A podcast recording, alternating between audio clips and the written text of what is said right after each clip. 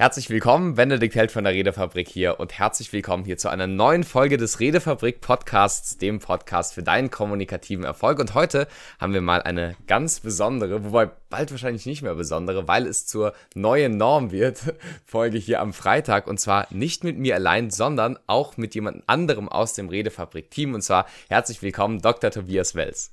Ja, schönen Abend. Dankeschön, dass ich mit dabei sein darf. Noch was Besonderes. Ich hoffe, dass das dann irgendwann gute Gewohnheit wird und nicht einfach nur, oh, er ist ja schon wieder dabei. nee, das wird auf jeden Fall eine gute Gewohnheit. Und natürlich von Dr. Welz werde ich jetzt umschwenken zu Tobi, weil wir uns natürlich schon gut kennen und heute mal ein bisschen darüber reden wollen. Generell könnt ihr uns da ja auch gerne mal Feedback geben, ob ihr das spannend findet.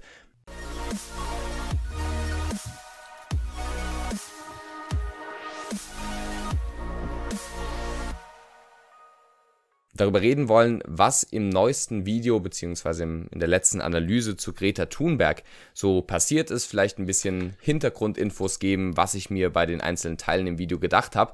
Wir haben nämlich gerade mal ein bisschen drüber geredet, dass es vielleicht ganz interessant sein könnte, wie ja, vielleicht Videos entstehen, was ich mir hinter gewissen Teilen von Videos denke und je nachdem, weil wir beide Kommunikationstrainer sind, was vielleicht so unsere ergänzenden Gedanken sind.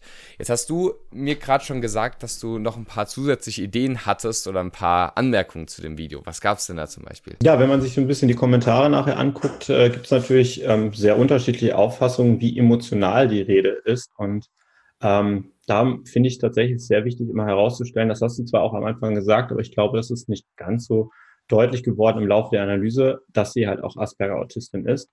Und eine der großen Herausforderungen für äh, Menschen mit Asperger-Autismus ist, ist natürlich auch eine Verbindung emotionaler Art zu anderen Menschen aufzubauen.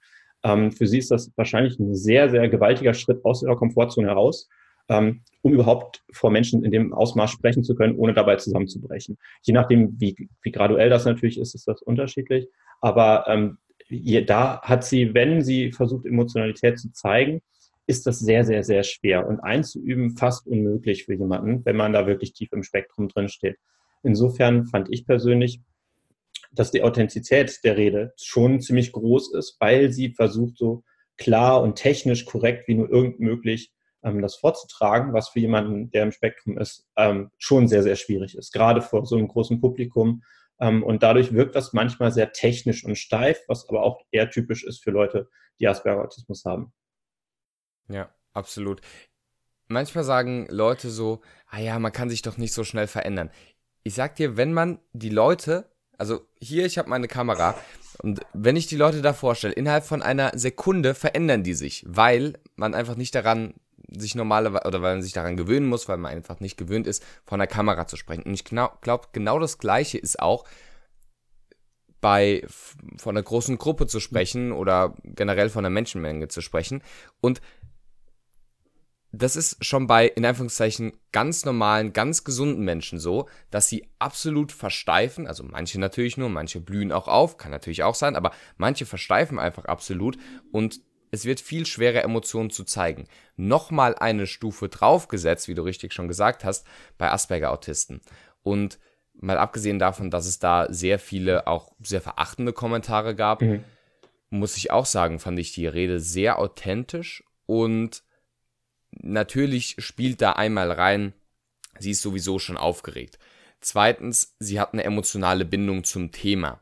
Und das hatte ich auch bei dem Video zu Lindner gesagt, wo er den Tränen mhm. nah war oder zumindest ja. emotional sehr, sag ich mal, angegriffen war.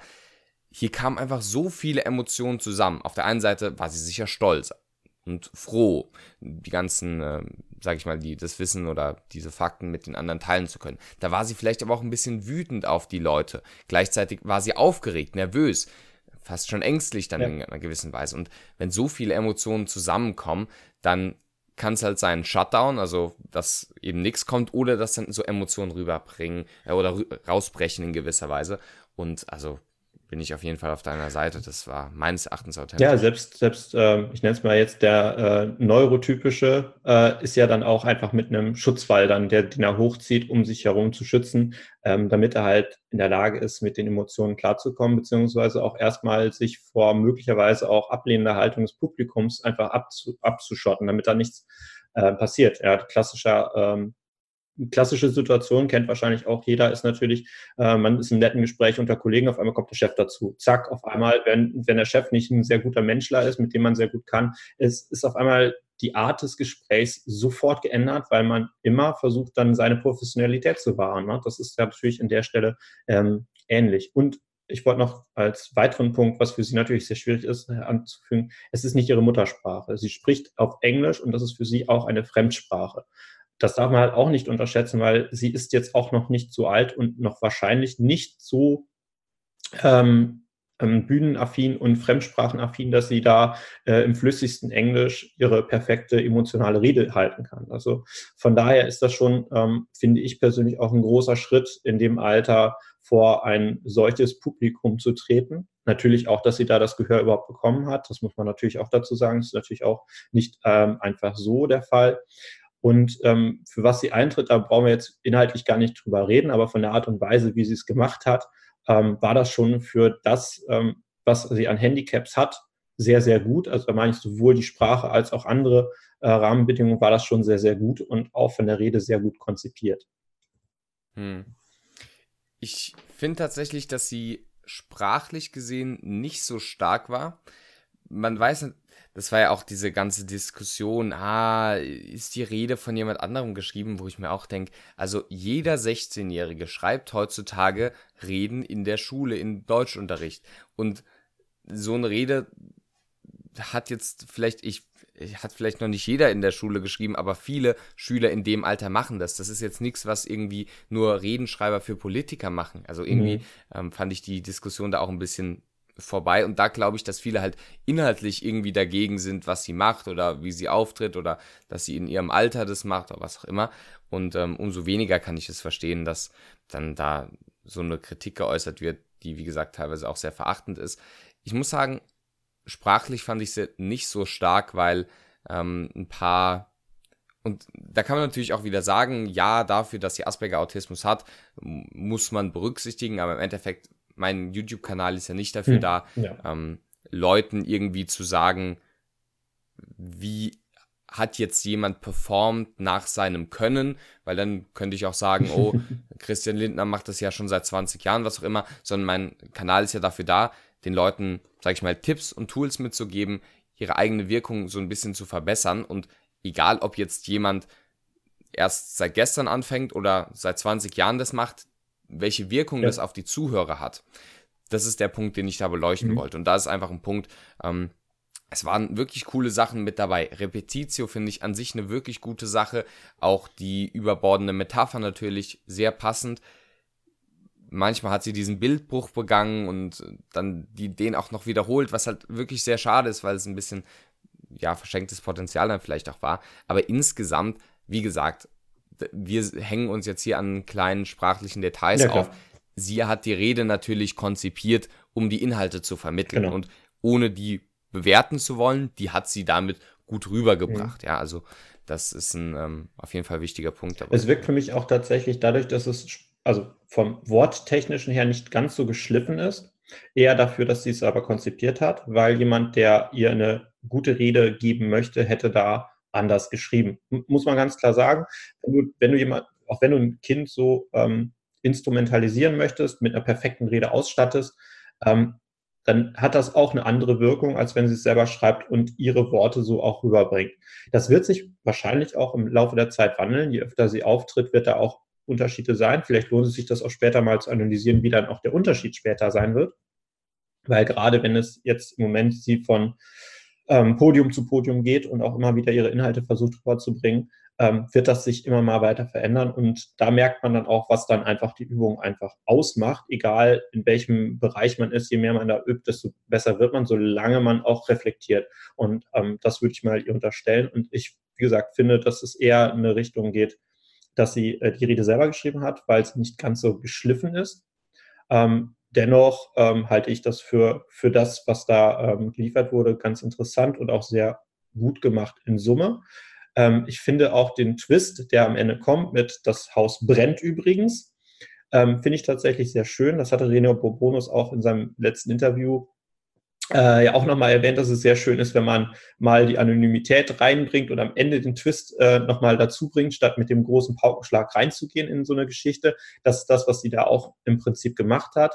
Und ähm, das finde ich halt vom Hergang dann interessant, weil diese Betroffenheit ans Ende gesetzt wird, dass es ihn persönlich betrifft. Das war ein ganz guter ähm, Trick, mit dem sie da gearbeitet hat. Ähm, dieses Horrorszenario immer wieder mal zwar noch im Konjunktiv, aber immerhin die ganze Zeit äh, hervorzubeschwören und dann am Ende zu sagen, der Ist-Zustand, euer Haus brennt. Dass das am Ende dann nochmal von ihr festgesetzt wird, fand ich eine sehr spannende und sehr interessante Geschichte, die sie da angesetzt hat, weil dieses, dieses, dieses Feuer und dieses Brennen halt immer und immer wieder, wie du es ja mit der Repetitio schon gesagt hattest, immer und immer wieder durch diesen ganzen Vortrag immer wieder genannt wird. Also das kommt immer wieder. Mhm. Genau, und das finde ich wirklich sehr gut von ihr gemacht, dass sie da diesen wirklich emotionalen Build-up auch hatte, also die ganze Zeit darauf referenziert hat und dann der Paukenschlag erst danach kam. Also das finde ich grundsätzlich von der Struktur phänomenal. Also für jeden, der zuhört, gerne irgendwie durch so einen Rhythmus den Zuhörer schon zeigen, okay, da wird was kommen, da sind die Leute schon gespannt, aber eben die Spannung nicht vorher schon wegzunehmen, indem man die ganze Auflösung bringt, sondern halt eben das ist genau wie bei Der Weiße Hai oder bei jedem Horrorfilm. Da ist nicht das Monster gleich da.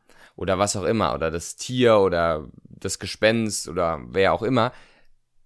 In dem Moment, wo die Person noch nicht zu sehen ist und trotzdem die Musik schon da ist oder irgendwie es langsam ruhiger wird und irgendwas knarzen irgendwie gehört wird, da wird schon eine Spannung aufgebaut, die dann natürlich umso schlagartiger aufgelöst werden kann. Die einzige Thematik, die ich tatsächlich bei dem Build-up hatte, dieser Konjunktiv, wenn die, wenn das Haus brennen würde, mhm. wenn sie gesagt hätte, wenn sie realisieren würden, dass das Haus brennt, weil das würde ja implizieren, Präsupposition, können wir vielleicht auch kurz drauf kommen, dass das Haus tatsächlich brennt, mhm. während sie damit ja sagt, dass das Haus nicht brennt. Wie gesagt, das ist jetzt eine sprachliche Feinheit, die, die ich ihr jetzt natürlich auch nicht anrechnen möchte. Was ich aber schon ganz interessant finde, Präsupposition. Und damit können wir vielleicht nochmal zu einem anderen Anknüpfungspunkt kommen, und zwar zum Redefabrik Campus. Mhm. Und zwar ist der Tobi nicht nur generell Trainer im Team, sondern auch ein sehr geschätzter Kollege im Campus. Ich glaube, die Leute, die im Campus sind, die profitieren am meisten von ihm da er dort jeden Tag Tagesaufgaben, jeden Tag um 5.30 Uhr automatisch veröffentlicht und da wirklich phänomenale Sachen dabei sind mit tollen Blickwinkeln auf verschiedenste Themen. Meist beschäftigen oder beschäftigt er sich mit den Tagesaufgaben eine Woche lang mit über ein Thema zu einem Thema und dann geht es da nochmal in die Tiefe rein. Und letztens gab es was, was ich auch nochmal sehr interessant fand wir haben verschiedenste Themen behandelt und dort ging es auch um Präsupposition. Um da mal vielleicht kurz drauf sprechen, oder darauf zu sprechen zu kommen. Es gibt was, das heißt Präsupposition, was natürlich im ersten Moment erstmal sehr schwierig klingt und sehr komplex klingt. Und es ist auch sicher eines der etwas subtileren Dinge im kommunikativen Umfeld, meines Erachtens aber auf jeden Fall sehr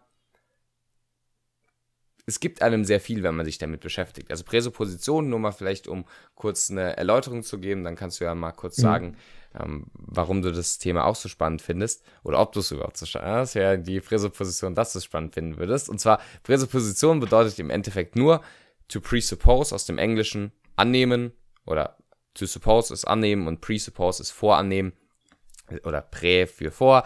Also im Endeffekt Vorannahmen. Heißt, welche Annahmen müssen getroffen werden, dass der Satz richtig sein kann? Einfachstes Beispiel. Ich bin gestern mit meinem blauen Lamborghini aus der Garage gefahren. Hat die Vorannahme drin, dass ich einen blauen Lamborghini habe? Oder dieses klassische Beispiel, gehen wir zu mir oder zu dir? hat die Vorannahme drin, dass wir überhaupt zu einem von uns beiden gehen. Und das ist das, was meines Erachtens sehr spannend ist, weil da unglaublich viel auf einer unbewussten Ebene mitgegeben wird, ohne dass man es meist bewusst hinterfragt. Ja, da hat man natürlich direkt äh, die Katze im Sack gekauft. Voraussetzung, ich habe eine Katze, ich habe einen Sack und ich habe irgendwas gekauft. Das sind alles Sachen, ähm, auch ähm, Suppose es ja auch unterstellen, wo im Prinzip unter dem Satz irgendeine Voraussetzung erfüllt sein muss. Und Das macht natürlich eine Menge aus, weil jeder hat seine eigenen Präsuppositionen und jeder hat seine eigene Art und Weise, was er zusätzlich zu dem, was irgendwie aus der Logik folgt, ähm, noch mit drin sein muss. Also wenn man jetzt einfach rein technisch guckt, natürlich, wenn ich eine schwarze Tastatur vor mir habe, äh, dann sagt jeder, okay, die Tastatur schwarz ist, äh, da, da, ist eine Tastatur. Ähm, welche Tastatur dahinter steht oder welche Art und Weise, das ist dann wieder äh, individuell. Das, was hinter einem üblicherweise dahinter steht, äh, sind die Erfahrungen, die man gemacht hat. Und dann bringt man natürlich erstmal die Erfahrungen mit und er stellt dann das, was man bisher als eine Erfahrung hat, dazu, damit man da in der Lage ist, irgendwie Sinn aus dem Satz rauszuholen, weil wir, wir sind ja alles äh, Bedeutungssinnwesen und versuchen da irgendwie herauszuziehen, was meint der wirklich. Also der Satz, der da steht, meint ja nicht das, was da nur steht, sondern meint ja mehr. Also so geht ja das menschliche Gehirn erstmal vor. Und da ist es natürlich sehr spannend, dass man auch unter diesen Vorannahmen, die man hat, auch seine Glaubenssätze identifizieren kann die für bestimmte Sachen gültig sind. Ähm, für viele Glaubenssätze ist es nämlich sehr schwierig, da ranzukommen. Die sind nämlich ein bisschen versteckt oder man muss wirklich sehr darüber nachdenken oder dieses, dieses ja, Klassiker, man macht das nicht so, da sind vielleicht die offensichtlicheren. Ähm, aber wenn man solchen Alltag mal aktiv durchforstet und schaut, welche Vorannahmen treffe ich denn, dahinter steht ja irgendeine Erfahrung oder irgendein Glaubenssatz, den man gebildet hat. Ähm, ich habe da zum Beispiel eine Aufgabe, ist das Beispiel mit dem Handgeben ähm, man erwartet, dass einem die Hand gegeben wird zur Begrüßung. Und wenn das nicht passiert, sind Leute sehr schnell beleidigt, weil der Glaubenssatz, höfliche Menschen oder jemand, der mir Wertschätzung entgegenbringt, schüttelt mir auch die Hand zur Begrüßung. Ähm, aber ob das jetzt tatsächlich so wahr sein muss, ist erstmal hm, situationsabhängig. Es kann ja sein, also zum Beispiel, wenn ich jetzt in der Arztpraxis bin, gibt es in manchen Arztpraxen zum Beispiel die No-Handshake-Policy weil einfach der Übertragungsweg von Keimen über die Handschüttelei ähm, bei Patienten einfach viel größer ist. Und dann wird da einfach nicht Hände geschüttelt.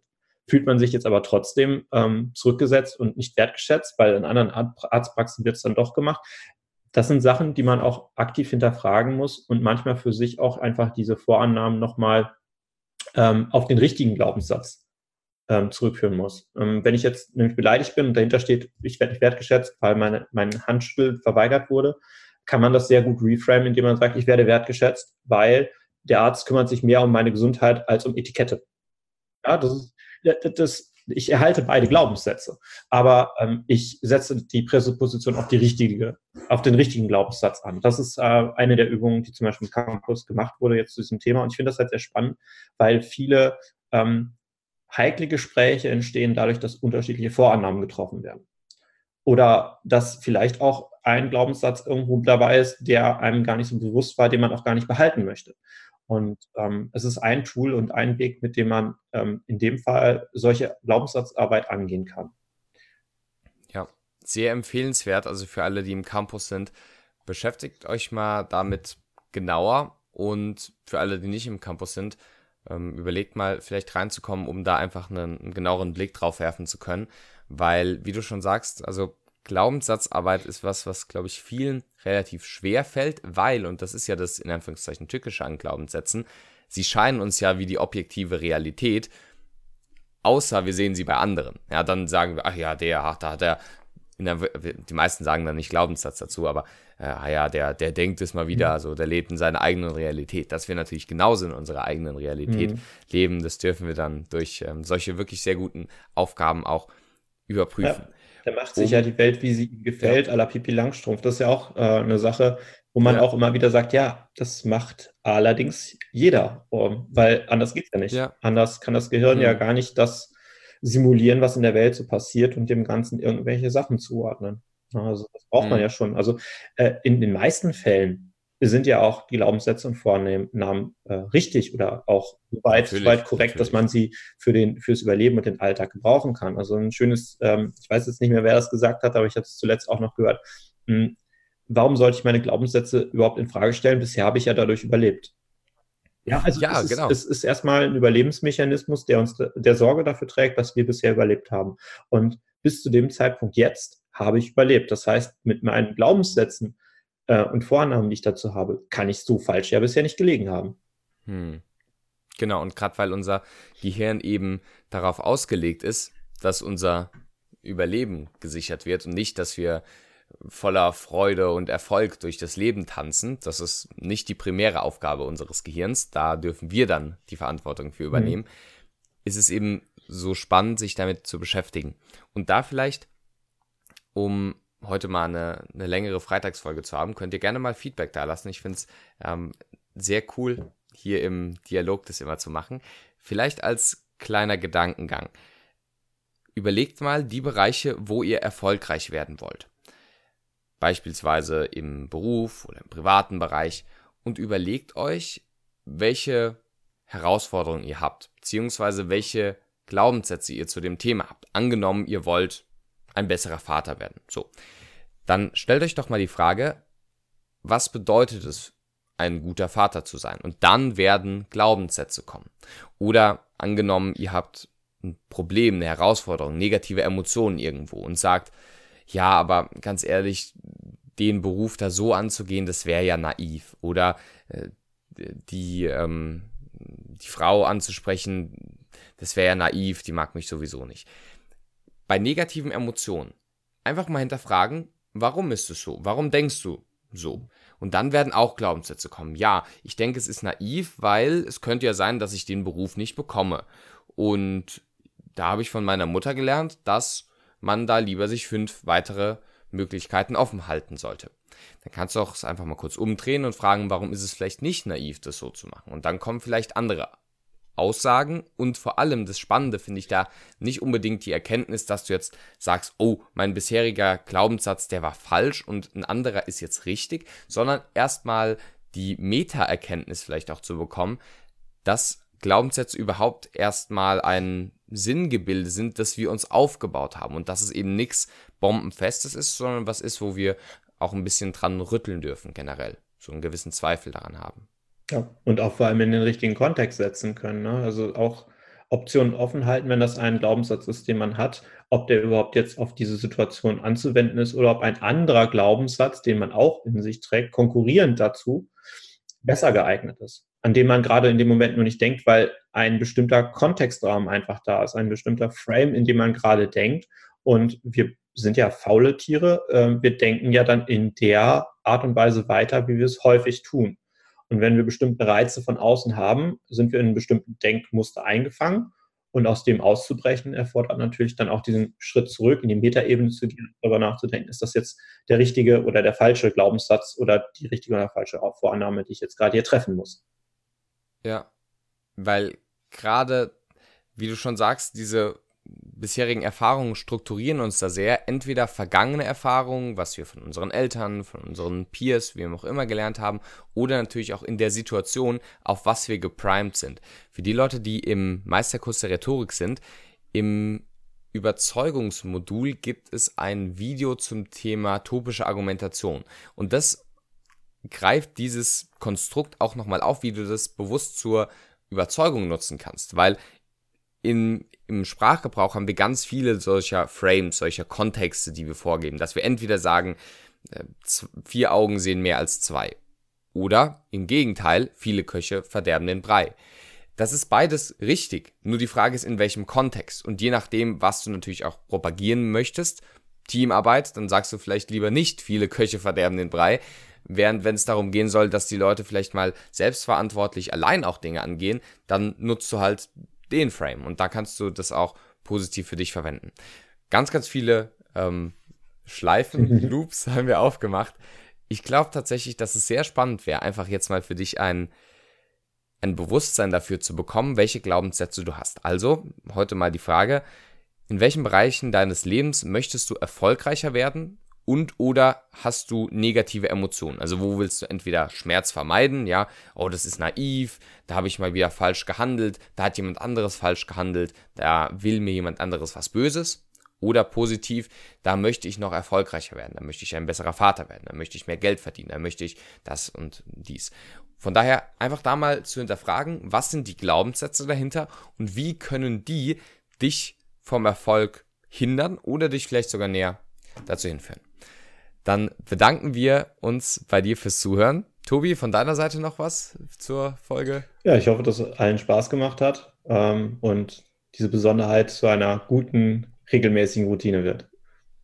Absolut. Und wir hören tatsächlich entweder vielleicht sogar morgen oder übermorgen schon voneinander, denn wir beide werden auch bei der Entrepreneur University in Wiesbaden dabei sein. Falls ihr auch mit dabei seid, dann schreibt uns gerne mal an podcast.redefabrik.net, denn ich glaube, der Christian und die Jessie, die auch im Redefabrik Podcast-Team sind, die bekommen tatsächlich diese Mail Sie bekommen die Mail auch, klar, aber ich glaube, die sind sogar tatsächlich bei der Entrepreneur University. Falls wir uns dort sehen, freuen wir uns sehr.